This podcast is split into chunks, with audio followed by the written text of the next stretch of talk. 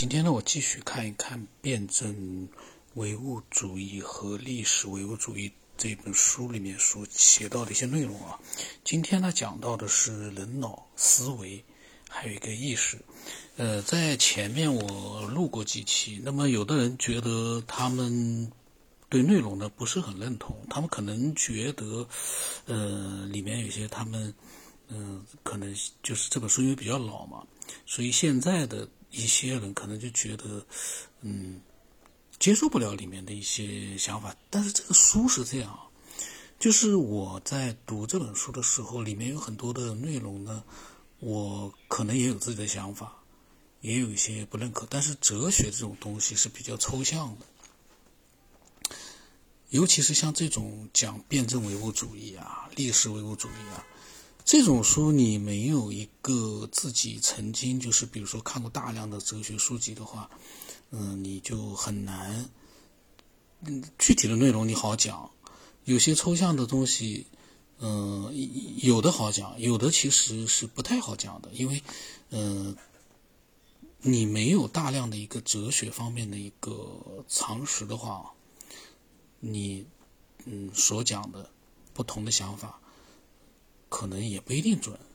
或者说你觉得它不对，但是呢，可能呢你也说不出一个道道出来，因为哲学这个东西，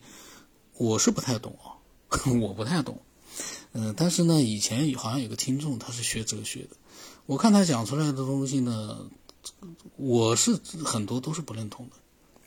嗯，但是呢，只是做一个参考，就是我读这个书的目的啊，是想多了解一下。呃，其他人在这方面的一些想法和观点，书的内容我也没看过。那么在读的过程当中，我有不认同，我也有的时候我能发表想法的，我就会讲出来。如果有的东西你不认可，但是你也没有什么想法的，有的时候就不太好讲。那么，呃，说呢，思维器官，人脑是一种结构复杂、发育完善的高度组织起来的物质。任何动物的脑都不能与人脑相比。在反应器官当中，除了人脑之外啊，最发达的是猿脑，猿猿猴的猿。从脑量来看，高等猿类的脑量最多不超过六百克。旧石器时期呢，初期的人类，中国猿人的脑量已经平均达到了一千零四十三克。到了旧石器末期，呃，以至于现代人的。脑量平均达到了一千三百五十克，而且呢，人的大脑皮层达到了高度复杂和高度完善的程度。比较猿脑啊，人的大脑半球的沟回有了进一步的发展，皮层面积扩大了，皮层细胞分六层排列。特别重要的是，人脑建立了感受和执行语言的中枢，而猿类这根本不具有。因此呢，意识只能是人脑的属性。我有一个想法，就是。关于人的大脑的一个脑量，就是它这个脑量呢是就是大脑的这个重量。他说现在是一千三百五十克，那么之前多少克多少克？最低的时候高等猿类的时候是六百克。我有个问题就是，为什么我们现在人的大脑基本上都差别不大？有的人是可能会高一点，有的人可，但是呢，基本上有一个普遍的一致性。呃，那就存在一个问题，是什么样的一个发展的一个方式，能够让这个世界啊，嗯，我们人类的大脑的脑容量都差不多呢？智商也都差不多，虽然有高有低，但是在一个范围以内，就跟刚才所说的这个，嗯，旧时期猿人是多少克？一千零四三克，高等猿类是六百克，嗯。这样一个就是到了从他的旧时，呃就是，嗯，旧时期初期的人类啊，就是中国猿人，那个时候一千零四三个，他是怎么样很平均的，呃，就变成了现在这样的一个呃，多了三百多克的这样的一个嗯平均这样的一个脑容量呢？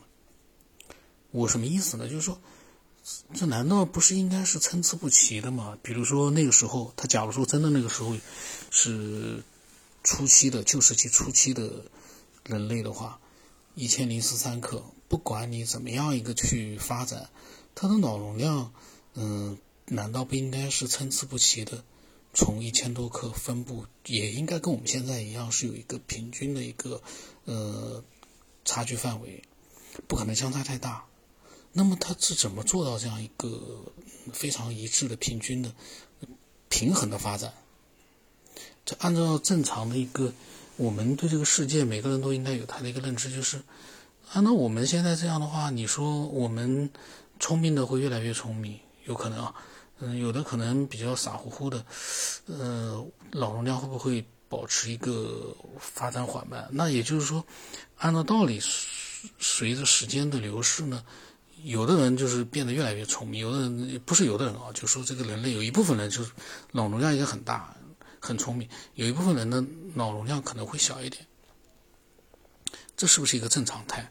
如果是平衡的，但是但是这有一个前提，我是个人觉得是我们人类好像智商都差不多在一个范围里面，但实际情况是怎么样我不知道。但是平均正常的一个人类啊，各方面都正常的一个就是健康的人类呢，应该我觉得是